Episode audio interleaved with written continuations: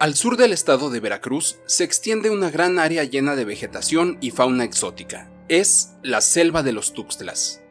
Y rodeado de hermosos paisajes encantados con lagunas, ríos, playas, chaneques y brujos, está Catemaco. En esta ocasión quiero agradecer a mis amigos y amigas que me enviaron sus historias vía WhatsApp para enriquecer este podcast escúchenlo completo porque estoy seguro que les va a gustar. Y si es de su agrado, nos pueden seguir en otras redes sociales como Facebook, YouTube e Instagram. Ahí encontrarán más contenido y también pueden enviarnos sus archivos de audio contándonos sus leyendas. Tripulación, ¿quieren conocer la leyenda de Nancy Yaga? ¿Saber cómo una bruja acechaba a una niña? ¿O cómo actúan los chaneques para perderte? Acompáñenme en esta mágica aventura por la selva. Recuerden que en este viaje yo seré su capitán y esto es Podcast a la Veracruzana.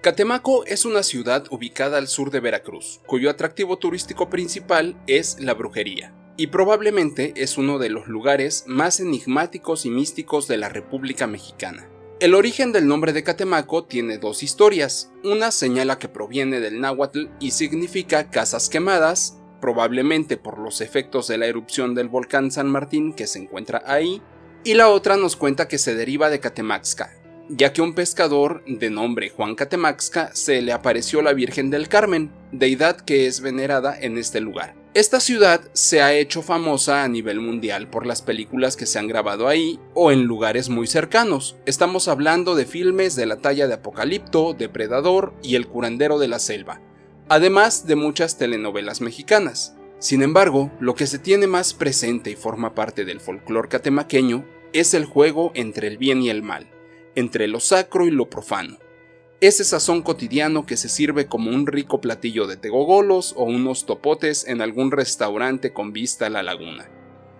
Me refiero a la mezcla de seres sobrenaturales como chaneques, nahuales y brujas con las creencias católicas de un solo Dios y la adoración de una virgen, porque parece ser que en Catemaco lo mismo da ir a ver al brujo que vendió su alma al diablo que ir a la iglesia y rezar para tener una mejor vida.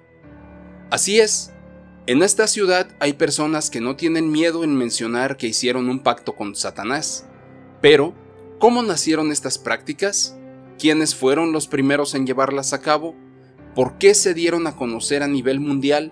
Para poder responder a estas preguntas, hay que conocer un poco más de cerca de la historia del lugar, particularmente antes de la conquista.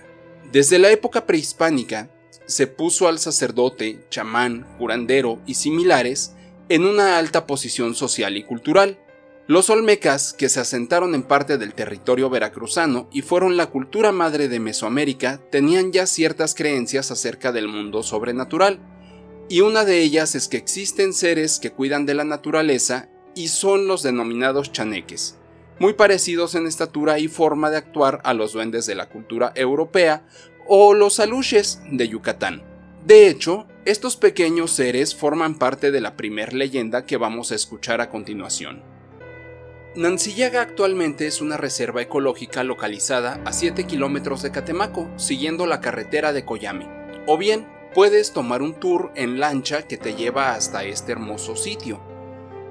Ahí encontrarás flora y fauna exótica como cocodrilos, iguanas, monos, guacamayas, un manantial de agua mineral y otras cosas que te sorprenderán como el chamán de la selva. Pero en tiempos remotos, Nancillaga era una hermosa princesa olmeca, cuyo nombre significaba nariz de Nanche, por lo chatita. Todas las mañanas acostumbraba a cruzar, siempre acompañada de un enorme cocodrilo que la cuidaba, desde la isla de Totogoxio, que significa pajarillera, donde había elegido vivir entre las más hermosas aves del lago, hasta el arroyo de agua agria para bañarse y embellecer su piel con el moz o lodo del fondo de sus aguas. Y por las tardes iba a las islas de Tenaspi y Tenaspillo, que significa en la orilla de las graciosas garzas, a estar precisamente con las garzas del lugar. Se dice que el enorme cocodrilo era realmente un príncipe popoluca llamado Uspin, que significa lagarto que tomaba tal forma para engañar la vigilancia del rey Sanai, o sea serpiente, y ahí poder disfrutar del amor de la bella princesa. Se comenta también que el secreto de su idilio era del conocimiento de los chaneques blancos, quienes miraban con agrado a la pareja. En esas épocas y lugares era hasta cierto punto común la relación de ciertos humanos con algunos seres sobrenaturales. Pero la enorme felicidad de la joven pareja no iba a ser eterna. De momento se vio empañada por la envidia de otros seres sobrenaturales, los chaneques negros, quienes acudieron a la isla de Agaltepec, que significa en el Cerro de las Canoas, e informaron de esto al rey. Este inmediatamente se hizo acompañar de varios guerreros olmecas, quienes en varias canoas surcaron las aguas del lago y fueron a buscar a la feliz pareja de jóvenes. Al darse cuenta de ello y por simpatía de la pareja, los chaneques blancos, queriendo contener las fuerzas del rey, provocaron una fuerte surada. Pero era más fuerte el odio y la sed de venganza del monarca, quien venciendo las fuerzas naturales y sobrenaturales alcanzó a llegar al manantial del arroyo agrio. Uspín, al ver al rey con sus guerreros, volvió a transformarse en un enorme cocodrilo para defender a la muchacha logrando en un intento matar a varios hombres del rey, pero no pudo vencer a todos y finalmente quedó inerte, atravesado en todo el cuerpo por varias flechas y lanzas. Al verlo derrotado, la princesa Nancillaga creyó morir de dolor y le pidió a su padre, el rey, que ordenara a sus hombres que también la mataran a ella.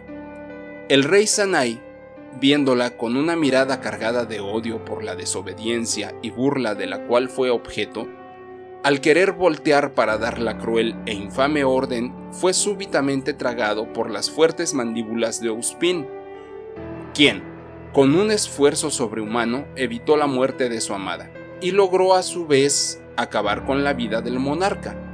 Los guerreros olmecas, al ver morir a su rey, de acuerdo a sus normas, reverenciaron y prometieron obediencia a su nueva reina, la reina Nancillaga. Uspin se retiró por varios días a una Nujucucu, o sea, cueva del agua, en donde su amante le aplicaba entre atenciones y cariños el soyu, que era un remedio, hasta verlo restablecido de sus heridas. Cualquier persona hubiera muerto de tan letales heridas, pero él era un nahual, y a los nahuales solo se les puede matar quemándolos y esparciendo sus cenizas revueltas con sal, porque si no, se vuelven a juntar y el nahual revive. Uspin, al lado de Nancillaga, se consideró desde entonces y hasta el resto de su vida como el más afortunado rey consorte del Sem Anáhuac. Muchos, pero muchos años después, el inmortal Uspin, viejo y solo, añorando la muerte de la bella princesa, se sacrificó y unió a la isla de Agaltepec, la cual desde ese momento tomó la forma de un enorme cocodrilo que yace vigilante en medio del hermoso lago, siempre cerca de la bella Nancillaga. Como podemos apreciar en el relato anterior, ya se menciona la presencia de chaneques y en Catemaco desde la época prehispánica. Incluso en la reserva ecológica de Nancillaga se puede apreciar una estatuilla de un armadillo con un chaneque arriba de él, ya que cuenta otra leyenda que cuando un armadillo ve a un chaneque en su camino, lo toma con su hocico para subirlo a su caparazón, mecerlo en él y poder llevarlo a otro lugar donde no haga travesuras. Pero entonces, ¿cómo llegan las brujas y otros demonios a este lugar? Bueno, pues con la conquista llegaron a la Nueva España, actualmente nuestro país, esclavos provenientes de países africanos, así como de Cuba y Haití, que traían sus creencias y prácticas como la santería y el vudú, además del catolicismo traído por los españoles. Con esto, se produjo una amalgama de creencias que dieron como resultado a los actuales brujos de Catemaco. Eventualmente, estas mezclas vinieron a incluir a figuras como Satanás y la Santa Muerte, que son abiertamente veneradas en este lugar. Las prácticas místicas fluyen como los manantiales en los Tuxtlas, sobre todo en la tierra remota donde brotan los arroyos, pero también irrigan la ciudad, donde algunos habitantes aún hablan de estos espíritus de la naturaleza y otros que son un tanto demoníacos. Ahora tripulación, es momento de escuchar las leyendas paranormales que nos llegaron vía WhatsApp. La primera es de una amiga que precisamente vive en Catemaco, así que vamos a escucharla. Vivo en bueno, vivía en Catemaco, pero mis papás siguen viviendo ahí. Y donde vivía está un callejón, no tiene salida. Eso en el centro, pero el callejón va a dar a un terreno como... Antes estaba baldío, ahorita ya sembraron maíz y así, pero no tiene salida. Entonces, muchas veces pues salíamos a jugar todos los vecinos de ahí, como que era un lugar seguro, porque no entraban autos.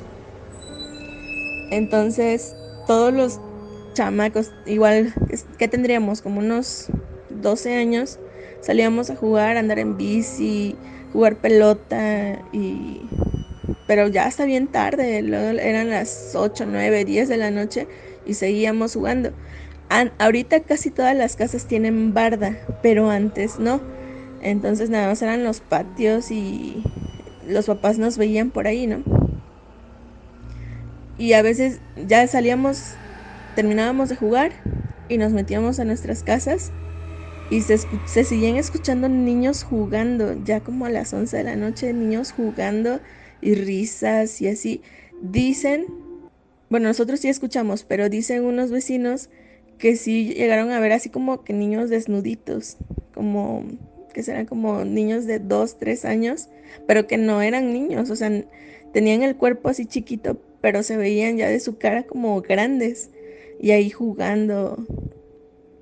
Y entonces, pues sí nos daba miedo, ¿no? Ya después ya quedarnos hasta más tarde. Tampoco nos pasó muy seguido, como dos o tres veces. Y ahí mismo, en ese callejón, te digo, antes no habían bardas, ahorita casi todas las casas ya tienen bardas, entonces pues ya no te puedes asomar a los patios. Pero había un árbol muy, muy grande, hasta la fecha sigue estando. Pero no sé si igual le pusieron como agua bendita o algo así, pero muchas veces en las noches se veía alguien colgando y te lo juro, nadie, o sea, nadie pasaba por ahí viendo el pinche árbol porque no daba un miedo horrible ver a alguien colgado ahí, salíamos corriendo y había unos vecinos que pues vivían, yo vivo casi hacia la entrada del callejón, pero los que vivían al fondo, o sea, pasaban gritando, ya sabíamos que cuando escuchábamos la gritería de, de esos vecinos y eran varones, o sea, sabíamos que era porque ya habían visto esa cosa. También en Catemaco son muy conocidas las leyendas de nahuales, en donde dicen ver animales muy muy enormes y con algunos rasgos pues humanos, pero en su mayoría tienen rasgos animales. Una vez me contaron que un cierto grupo de familia pues habían ido a pues a disfrutar un día en una casa de campo que tienen ellos. Es una familia, de hecho, muy conocida en Catemaco y tiene bastante dinero. Tienen una casa en una comunidad que se llama La Palma. Dice que fueron a pasar así como dos días porque tienen una casa con alberca y ahí estaban, pero su casa tiene este, lámina. Cuando dice que pues ya empezó a anochecer, se metieron todos y empezaron a escuchar como que un golpe muy feo en su en su lámina y pensaron que alguien se quería meter a robar o hacerle algo al hermano porque el hermano es político y pues a veces ya sabes lo que pasa. Entonces tomó el hermano su pistola y empezó a disparar. O sea, se salieron, se salió el hermano con un grupo de, pues, de otros varones y él empezó a disparar hacia el techo. Y dice que nada más vieron como un bulto muy grande que cuando se cayó al piso golpeó muy feo y no vieron, o sea, no encontraron nada. Y al día siguiente, cuando se despertaron y buscaron y así, pues no vieron nada, pero les contaron que cierta persona pues estaba herida, creo que no me acuerdo si de una pierna o de un brazo, porque sí alcanzó el, el señor pues a, a darle un, un disparo. Y pues ese tipo de leyendas son muy conocidas allá, de historias más bien, son muy conocidas allá. Hay muchas historias de ese tipo de personas que pues lastiman a, a esos animales y al otro día aparecen personas pues lastimadas en la misma zona donde, donde hirieron pues a la cosa esa. ¿Empezaste a sentir cómo cambió el ambiente? ¿Viste de reojo esa sombra que acaba de pasar? No vuelvas a voltear. Tal vez sea la bruja. La bruja es un son jarocho que en ocasiones forma parte de nuestra lista de canciones de Día de Muertos al lado de La Llorona, interpretada por Chabela Vargas o Lila Downs. El son de la bruja nos cuenta la historia de un personaje al que le gusta salir por las noches a chupar la sangre de las personas, y en gran parte del territorio mexicano creemos que los niños son su platillo favorito. Muchas personas afirman haber visto bolas de fuego en el cielo, diferenciándolas de aviones u otros objetos voladores y según la creencia popular son brujas. Incluso hay quienes dicen haberlas visto salir de sus hogares convertidas en animales. Esto se puede hacer realizando varios ritos, pero el más común es hacer un pacto con el diablo, y es él quien les da ese poder. Para convertirse en animales, ellas deben quitarse las piernas dejándolas enterradas o escondidas en su casa, donde los cazadores de brujas las han encontrado y solo así han podido acabar con estos seres. El siguiente relato nos lo cuenta Jade, un amigo que tuvo un encuentro muy cercano con estos seres malignos. Ok, ¿qué tal? Hola, hola a todos. Bueno, eh, les voy a empezar a contar esta historia. Tiene tres partes y bueno, al final, al final se une. Eh, esto me pasó cuando pues mi esposa estaba embarazada y eh, yo trabajo en un lugar que se llama Coscomatepec, que está cerca de Córdoba o cerca de Orizaba. Este, y es un lugar donde, bueno, pues eh, como todo pueblito, ¿no? Tiene sus historias, tiene sus detalles, que, que duendes, que brujas. Antes de, esto yo no había tenido absolutamente ningún tipo de experiencia más que historias, pues las que nos cuentan nuestros papás, ¿no? Entonces, pues bueno, voy, a empezar, ¿no?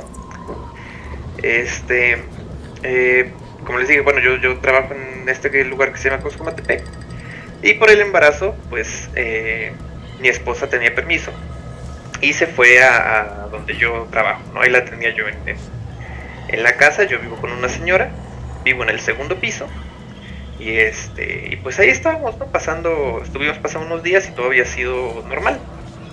Ahora, ¿cómo inicia esto? Eh, es creencia de mi familia que a las embarazadas y a los bebés, ¿no? A los niños, pues hay que ponerles pues la típica pulserita roja, ¿no?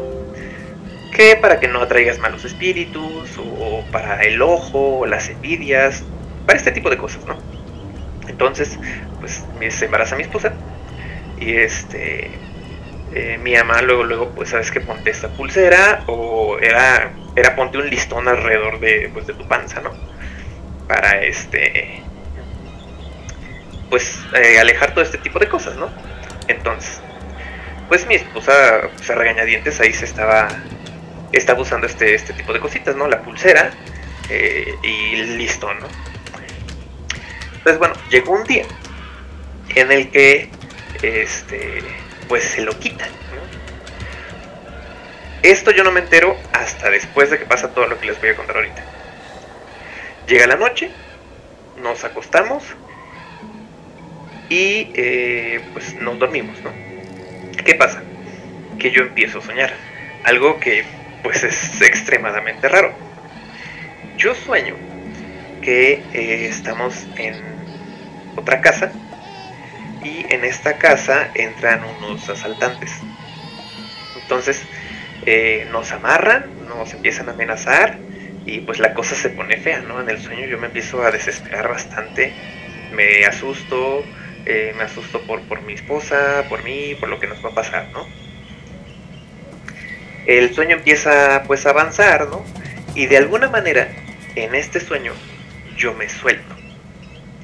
Me suelto y pues suena fantástico, ¿no? Pero me suelto y, y, pues madreo a los asaltantes, por así decirlo, junto con mi esposa, ¿no? hasta aquí pues... Sí, sí, sí, hasta, hasta aquí dices, vaya qué tipo de sueño, ¿no? Muy, muy fantasioso. Pero eso, eso no es lo que saca de onda. Eh, lo que saca de onda que una vez que los asaltantes están pues eh, pues dominados por así decirlo no este mi esposa me dice sabes qué déjalos ahí amarrados y ya vámonos o habla a la policía o algo y yo en el sueño le digo a mi esposa no espérate es que ellos tienen que pagar entonces agarro a un asaltante y le empiezo a romper las extremidades. Entonces lo que hago es lo pongo frente a un sofá, frente a un sillón. Yo me subo al sillón y le brinco en la rodilla, y le brinco en los codos, y le brinco en los hombros. Entonces, eh, pues tronaban, sus huesos tronaban. Pero yo sentía mucho placer al hacer esto, ¿no? Y pues mi esposa estaba muy sacada de todo lo que estaba yo haciendo. Entonces, así hice con las dos personas, porque eran, vaya, eran dos.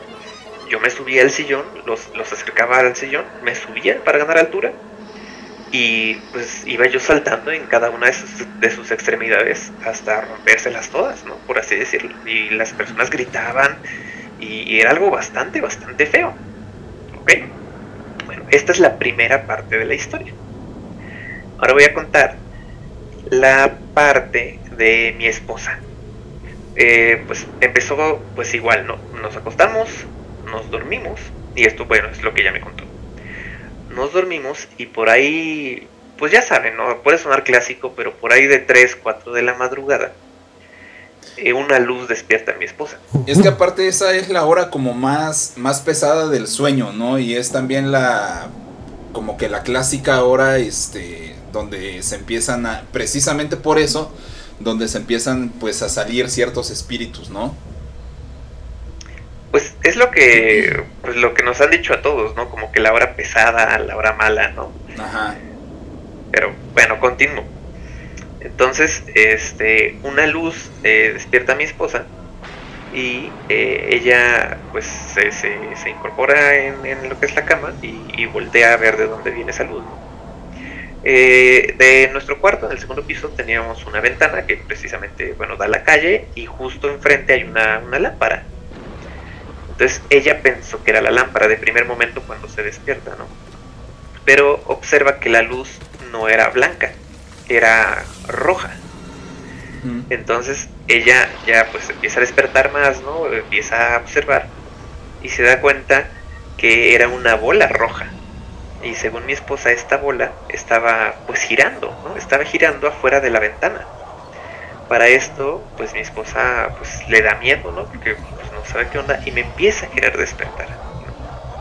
Y bueno, eh, palabras de mi esposa, literal hizo todo lo posible para despertarme, me, me movió muy feo, me habló eh, y yo, yo jamás, jamás desperté para esto, bueno, lo raro fue que por lo mismo que estaba embarazada, yo me dormía a medias, ¿no? Entonces, con cualquier empujoncito, yo me despertaba así de que pasa, tiene algo la bebé, hay que ir al doctor.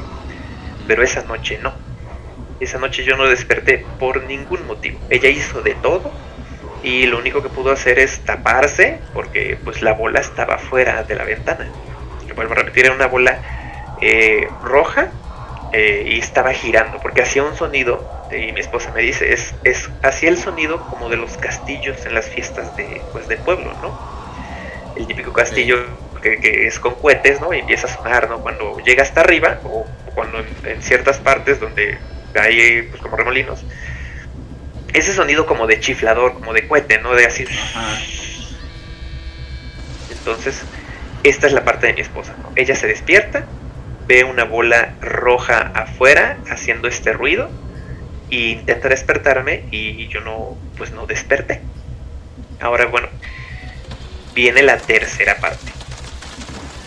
Eh, como les comentaba, yo vivo eh, eh, con una, bueno, casa de una señora y este, pues es una señora relativamente mayor, ¿no? Entonces pues llegamos a su casa, le dije, bueno señora, esta es mi esposa, va a estar aquí unos días y todo muy bonito, cenamos, platicamos con la señora y le dijimos, bueno señora, ya nos vamos a subir a dormir, ¿no? en la casa, en la misma casa, vive su hijo, que es médico, y ese día estaba una compañera de, su hijo, porque estaban estudiando, para un examen de especialidad. Entonces, eh, pues ya nos despedimos de la señora, y eh, pues todos se duermen, aclaro menos el médico y su, y su amiga, porque bueno, estaban estudiando, ¿no? Eh, según la señora, por ahí de las 12, 12 y media, este, empezó a escuchar algo raro. De hecho, la despertó. La señora nos dijo que estaba escuchando que una mujer empezaba, estaba llorando. Entonces, eh, la señora se espantó y pues sí se quedó así de, híjole, ¿qué hago, no? A lo mejor el maestro está peleando con su esposa y pues no consideró apropiado eh, pues interferir, ¿no? Y bueno, trató de hacer caso omiso, pero cuenta la señora que se seguía escuchando que el que una mujer lloraba. Entonces dijo, es que esto no puede ser así, ¿qué tal y hay golpes o algo? No sé, Entonces la señora sube eh, con mucho cuidado la escalera y mientras va subiendo la escalera al segundo piso, el llanto cada vez se oía más fuerte. Entonces ella al subir al segundo piso ve que el cuarto de, su hijo estaba abierto y se asoma. Y les dice, ¿qué están haciendo? Y ya su hijo y la amiga dice, eh, pues estudiando, ma. Y la señora preguntó, ¿están viendo algún tipo de película o algo? No, ma, ¿por qué? No, pues este, es que escuché cosas, por eso vine a ver. No, no, no, ma, acá todo tranquilo, de hecho, estamos nada más estudiando. Ah, bueno. Entonces, eso sacó mucho de onda la señora. Entonces, eh, pues le, sorprendió que ellos no escucharan nada, ¿no? No, no, quiso, no quiso decir ni nada por, por no hacer la situación más grande, ¿no? Pero ella seguía escuchando que la mujer lloraba. Entonces, ¿qué es lo que hace? Ella va a la puerta de mi habitación y pega la oreja a la puerta. Y según la señora, tocó y dijo, maestro maestra, ¿están bien? Pero nadie respondió. Entonces otra vez, maestro, maestra, ¿están bien? ¿Algún problema? Y nadie respondió, incluso salieron el médico y su amiga a decir, ma, ¿qué estás haciendo? No, nada, es que escuché ruidos, que, pensé que el maestro estaba despierto, verán ustedes. Y no, no, no, aquí, aquí arriba no, no se escuchaba nada. Y ya la señora dijo, bueno, pues, pues a lo mejor, no sé, pues, todavía estaba yo soñando, no sé. Entonces la señora agarró y pues se regresó a su cuarto y se acostó, ¿no? ¿Qué pasa? Que bueno, ya amanece, eh, yo me despierto y lo primero que hago es recargar, bueno, pues sentarme en la cama, ¿no? Y me quedo pues muy sacado de onda por lo que yo había soñado. Porque dije, es que Dios, ¿no? O sea, soñé que lastimaba muy cruel a unas personas, ¿no? Es como, ¿por qué motivo yo soñaría eso, ¿no? Entonces, después, o sea, yo, me siento ahí, empiezo a pensar sobre lo que yo soñé y después se despierta mi esposa y ya me dice, oye, me empezó a reclamar. Oye, es que yo anoche me pasó algo muy feo y tú no fuiste para despertarte. Y yo volteo muy sacado de donde le digo, amor, a mí también me pasó algo muy feo. Pero le digo, pero cuéntame tú primero, ¿no? Entonces mi esposa pues me cuenta lo que yo ya les acabo de contar, lo que vio, ¿no? Y a mí me saca mucho de onda cuando me dice que no me pudo despertar. Y relacioné lo que ella vio con el hecho de, que yo tuve ese sueño tan feo, o sea, yo nunca había soñado algo así, y que no podía despertar.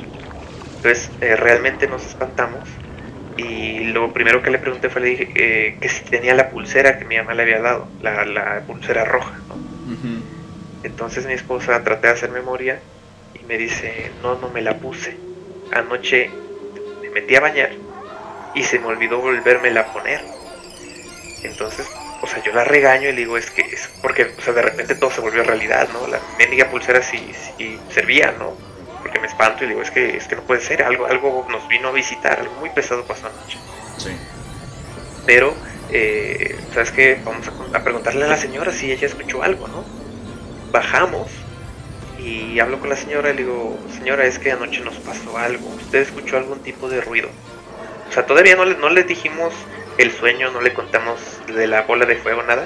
Solamente le dijimos, anoche nos pasó algo, ¿usted escuchó algún ruido?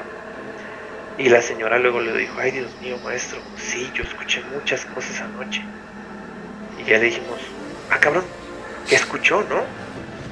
Y ya dice, maestro, es que yo escuché por ahí de doce y media más o menos que una mujer estaba llorando.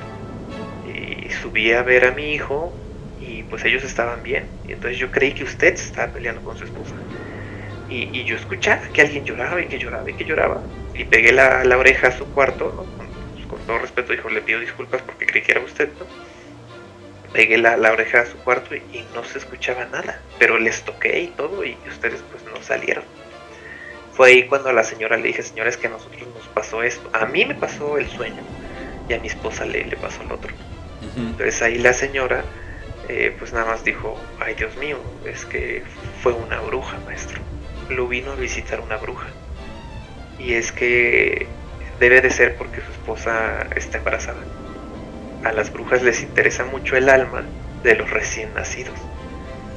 Para esto, bueno, añado que en el trabajo yo llego muy sacado de onda y pues empiezo a platicar. Y otra compañera eh, que vive precisamente en Córdoba, luego, luego me dice, David, eh, te visito una bruja. yo le dije, es que ¿cómo sabes? Y dice, es que mi mamá me contó muchas historias y la clave es que tu esposa vio una bola eh, girando y pues aquí a las brujas por esta zona se dice que son bolas de fuego. Entonces lo que tú me estás contando es que a ti te visitó una bruja. Y sí, yo también estoy de acuerdo que iba buscando a tu hijo, o bueno, a mi hija en este caso, ¿no? O sea, esto, esto pasó porque tu esposa y no sé, no estaba cuidándose de nada. Y pues bueno, esta es pues, pues, la historia, ¿no? Fue algo bastante fuerte. Sí nos tuvo algunos días pensando pues qué había pasado. No se volvió a repetir. Obviamente ya mi esposa se ponía ya todas las noches pulsera, pero sí fue algo bastante pesado y aparentemente fue caso de la visita de una bruja. Bien, muchas gracias Jade por, por tu historia. Eh, pues bueno, aquí hay muchas cosas que, creemos los veracruzanos acerca de, las brujas, ¿no? Este, primero, que sí se dejan ver como en bolas de fuego que, van surcando el, cielo. Y en segunda, este, pues que siempre hacen visita a las mujeres que, son que están embarazadas o a los niños recién nacidos, ¿no? Tenemos también a nuestro amigo Jonathan. Johnny, ¿qué comentario tienes acerca de, la historia de, de, Jade? Sin comentarios, gracias. no, no es cierto, no, pues que tuvo muy, muy, muy cabrón la historia, la neta. Eh, siguiente pregunta, ¿no? no, yo también tengo una historia, pero no, no, no tan, tan, tan cabrona como la historia de Jade, entonces, pues no esperen gran cosa, pero, pero ahí va mi historia, güey. Bien, Johnny. Rondaba un, un 2008, 2007 más o menos. Estaba, eh, bueno, yo vivo en, Jalapa, Veracruz, ¿no? Estaba en una colonia popular, por así decirlo, no voy a decir lugares. pero, este, pues yo por lo regular con, con mis amigos en la noche, pues nos juntábamos como que en la esquina, ¿no? Y pues ahí, este, cotorreábamos, ahí, echamos, este, pues desmadre, ¿no? Entonces, en, en una de esas noches, pues nosotros pues, estábamos platicando normal y todo. Y este, y pues de repente, eh, pues no sé por qué, o sea, volteamos hacia arriba. ¿Y qué te gusta? Como a la altura de un, de, un poste de luz un poquito más arriba. Como que te gusta, igual, como unos 10 metros más, así como que hacia el fondo. Eh, vimos una luz rara, ¿no? Pues al principio como que no le pusimos atención porque pues dijimos, no, pues un, pues, un avión, un no sé, un cortocircuito, no sé, lo que sea, ¿no? Pero pues como que no, no. Pero de pronto la bola se empezó a hacer como un poquito más grande, un poquito más grande, como si se viniera acercando, pero lentamente. Entonces, para cuando ya todos nos vimos de, de, güey, güey, güey, ¿ya viste, güey? Ah, sí, ¿qué, qué pedo? No, pues allá arriba, ve, ve, ve.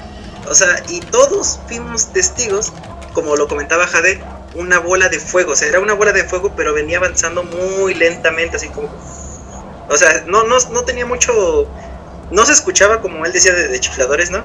Ajá. Pero este. Pero sí, este. Venía así como que lentamente y sí se veía como si fuera fuego.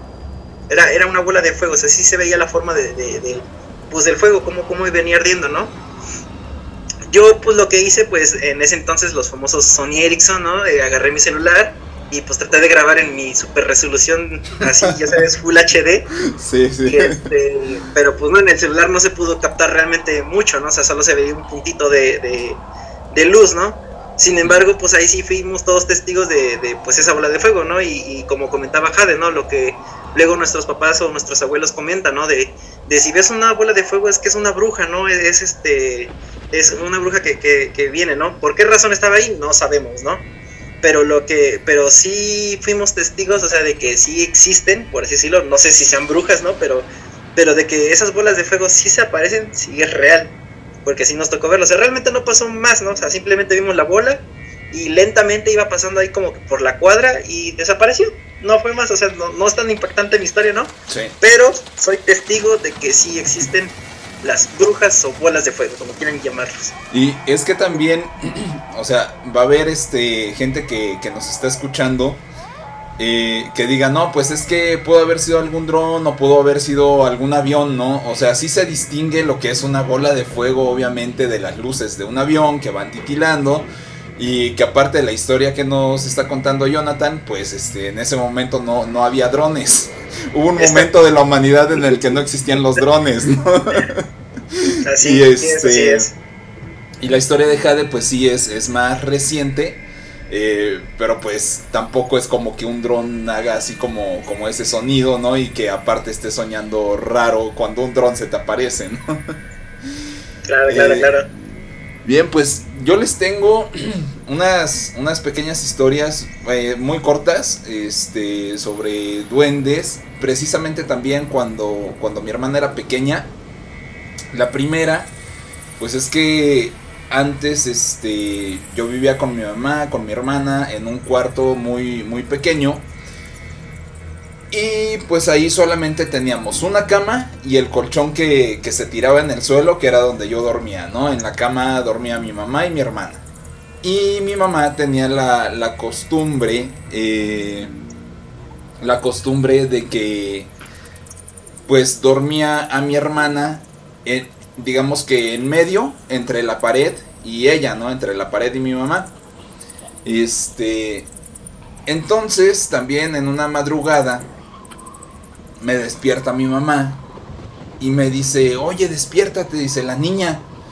Y yo todavía casi casi en el sueño, dije, o sea, me pregunté, ¿no? Dije, ¿la niña qué? ¿La niña se está ahogando? ¿La niña, qué, qué, qué está pasando con la niña, no? Y le dije a mi mamá, le digo, ¿qué tiene? Y me dice, es que no está. Y o sea, yo me desperté ya bien, me paré del colchón que les recuerdo está tirado ahí en el piso a un lado del, de la cama de mi mamá. Y este, y veo al, al lugar de mi hermana y efectivamente mi hermana no estaba, ¿no? Y este, aquí lo raro es que pues mi hermana tenía meses de haber nacido. No sabía gatear, obviamente pues no sabía caminar, ¿no? Y empecé a, a buscarla con la vista ahí por el cuarto, que les repito era muy, muy pequeño. Y agarro, levanto las cobijas, veo hacia debajo de la cama y mi hermana estaba ahí acostada, estaba dormida, boca abajo, debajo de la cama. Lo que no me explico es cómo llegó ahí, porque para haber llegado ahí tenía que haber pasado por encima de mi mamá y tenía que haber caído encima de mí. Y pues yo creo que como era pues casi casi recién nacida tenía que haber llorado, ¿no? Al caerse de la cama. Pero no, o sea, ella estaba pues muy tranquila ahí. Eh, esa es la Extraterrestres. Extraterrestres, hermano. duendes, duendes. Este. La, la segunda historia. Pues. En esta segunda historia mi hermana ya, ya estaba un poquito más, más grande. Tenía como unos 4 o 5 años de edad. Y pues estuvo viviendo con unos tíos en un pueblito que está alrededor de, de Coatepec. Eh, llega un fin de semana, yo visito a, mis tíos y, este, y me dicen, vamos a ir a caminar a, a un cerro. Digo, bueno, pues vamos, ¿no? O sea, el, el cerro de allá pues es un vil cerro, no como el, el de otros lugares que tiene juegos, este mirador, no, no, no. Cerro nada más, naturaleza. Y este, empezamos a caminar. Y pues nos dio hambre. Perdón, estoy un poco enfermo de la garganta. Nos da hambre y nos sentamos este, a comer naranjas. ¿sí? Y cuando estábamos comiendo este, esas naranjas, yo vi que mi hermana se quedó mirando hacia un punto fijo. Pero pues les estoy hablando de que estábamos sentados en una barranca, ¿no? Y lo que había enfrente de nosotros era puras plantas, matas de café, plátano, este, árboles de, naranja, ¿sí? Y este, no había nada más. Y entonces yo volteé a ver a mi hermana, que pues ella ya sabía hablar, y le pregunté que qué estaba mirando. Y me dice, es que estoy viendo unos niños. Y yo volteé así como de que, ¿niños? y este, dice, sí, dice, hay unos niños allá que están jugando. Pero les repito, solamente había matas ahí de, café y, todo pues, en lo de la naturaleza, ¿no? Y este... Digo, ay, ¿y cómo son? En ese momento dije, son duendes. O sea, ¿qué, ¿qué, otro tipo de niños puede haber en ese lugar, no? Y este... Y le pregunté que cómo, cómo eran esos niños. Y me dice, es que son unos, unos niños muy feos. Y este... Y le dije, bueno, ¿y qué te dicen? ah, pues me están diciendo que vaya yo a jugar con ellos y me están hablando. Y pues yo echándole relajo a mi hermana le digo, a ver, este, a ver, vete para allá con ellos. Y me dice, no, dice, están bien feos. O sea, niños feos, ¿no? Pues, ¿qué es lo que nos da a entender, no? Duendes, extraterrestres, ¿no? este, no, pues sí, ¿no? O sea, hemos aquí en, en Veracruz, pues más que como trolls o elfos, pues conocemos a los duendes y, chaneques, ¿no? Que vienen siendo casi casi como primos ahí, familiares de, estos personajes, ¿no? Pero pues bueno, esas son nuestras, nuestras historias de, de brujas y, y duendes. Por último, tripulación, tenemos el relato de Víctor un amigo al que seguido le han sucedido historias paranormales. En esta ocasión vamos a escuchar cómo los duendes le jugaron una broma muy pesada. Siempre este dejaba el cuarto del pasillo abierto, la puerta del pasillo, perdón. Y la luz y la luz de la del cuarto me me pone a trabajar, trabajar, trabajar, trabajar. Pero así noches era la sentía tranquila y todo eso hasta que digamos que una sensación exactamente era, entre las 2 y las 3 de la mañana. El, ambiente de la nada cambió. No sé, este, no sé si has estado en un lugar donde cuando empieza el show bajan las luces tantito. Así, así se sintió. Y, y se empezó a sentir el ambiente pesado, pesado, como que ya te costaba más como respirar, pero yo no le tomé importancia. Dije, pues yo creo que pues el cansancio y todo eso, pero le seguí. Y curiosamente, este, mi escritorio donde tenía la computadora en ese entonces estaba enfrente de la puerta. Este, y como usaba dos monitores, el de la computadora y el otro extra, siempre dejaba una visión en medio. Eh, de este lapso me pareció pasar tres cositas abajo, así como corriendo, así rápido, y yo pensé que eran ratones. Este, yo dije, no, ya se meten los ratones y todo eso, pero, pero en eso, así, pero en eso, este, se, sí, siento como del monitor, del secundario, sale una cabecilla más o menos así. Bueno, no, no, lo podrán ver tus este, escuchantes, pero tú que me estás viendo, así se salió de la pantalla. Así, pero con una sonrisota. Pero justamente yo nada más veía la sonrisa de, esa miniatura. Era como de ese tamaño, mm, como unos 5 centímetros. Así, así los vi pero eran como esos seres totalmente oscuros, oscuros, oscuros, como si estuvieras, este, digamos que fue un personaje bloqueado de un videojuego. Así se ven, pero se veía la sonrisa. Exactamente, y, y, se veía, y se veía la, la sonrisota así, pero así descarada, de par en par y todo eso. Y yo nada más vi, ah, no mames, ¿qué es eso? Y me paro, así de chingadazo pero ya no vi nada. Yo, puta madre, los duendes. Y en esto que, que mi cuñado se sale parando de la nada del cuarto. En ese mismo momento que yo me paré así, él abre la puerta del cuarto y sale a buscar algo. yo, ¿qué pedo? Pues el bebé no está.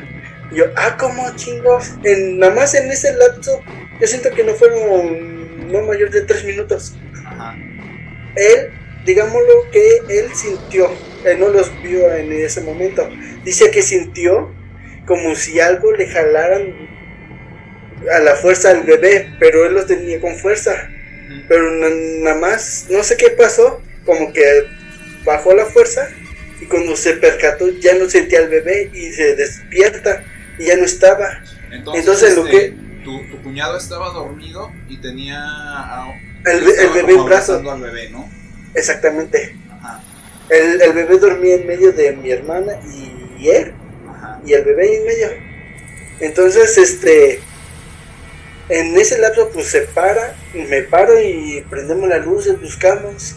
Y curiosamente el bebé estaba en el escritorio de mi cuñado, bueno, su mesita, abajo.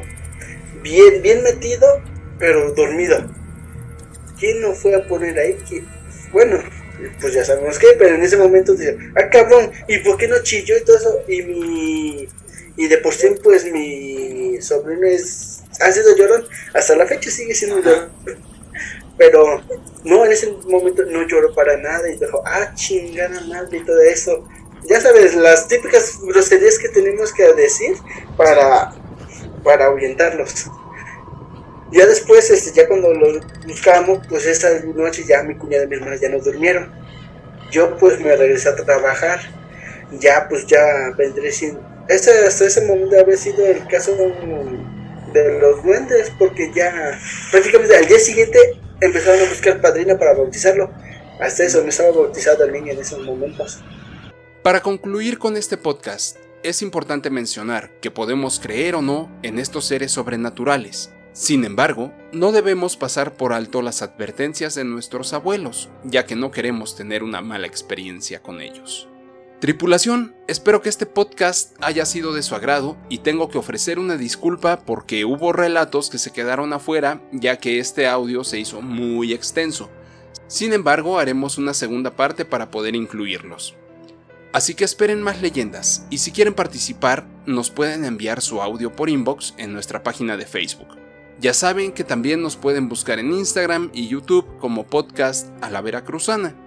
Recuerden que en este viaje lleno de magia yo fui su capitán y esto fue Podcast a la Veracruzana.